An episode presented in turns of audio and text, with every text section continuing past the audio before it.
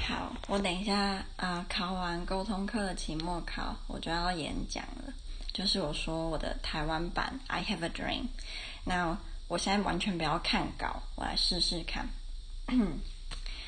Today I'm going to deliver a speech which is in concept similar to Martin Luther King's I Have a Dream.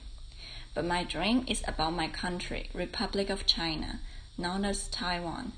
From 1945 to 1950 is the Chinese Civil War between Chinese Democratic Party and Chinese Communist Party. The Chinese Democratic Party lost the war and fled to Taiwan. They made a big mistake here. They didn't sign a formal agreement, and that is a recipe for disaster.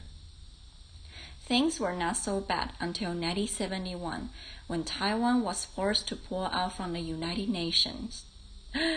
from the United Nations. And People's Republic of China replaced Taiwan's position in the United Nations.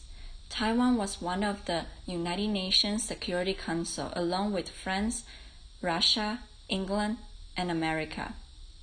But People's Republic of China took that position from us. In 1978, America cut ties with us, and things started to get worse. Until now, we only have 18 allied. In 2017, Panama cut ties with us. In 2018, Burkina Faso, Dominica did the same after they took away millions of dollars. Taiwan is currently conducting the so-called dollar diplomacy, which means that we give other countries a lot of money as long as they stay allied. Some of us are afraid to find out what will happen if we don't have any ally in the world. Some say it doesn't matter at all, while some insist that it does because those countries are able to voice for us in United Nations meetings or speak up for us when unfair situation happens. I have a dream that one day my country can rejoin the United Nations and will receive official recognition from all over the world again. I have a dream that one day I can hear Taiwanese sportsmen sing our beautiful national anthem without any fear in foreign countries. I have a dream that one day we can attend Olympics or any international events with the name Republic of China instead of Chinese Taipei. Now the World Cup is all the rage, but do you know that a Taiwanese fan cannot even enter a Russian stadium if he or she does not agree the one China policy?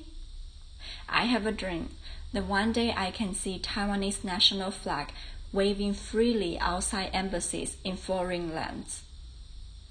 I have a dream that one day our future generation can proudly say they are from a wonderful country, Taiwan, rather than struggle to explain that we are not part of People's Republic of China.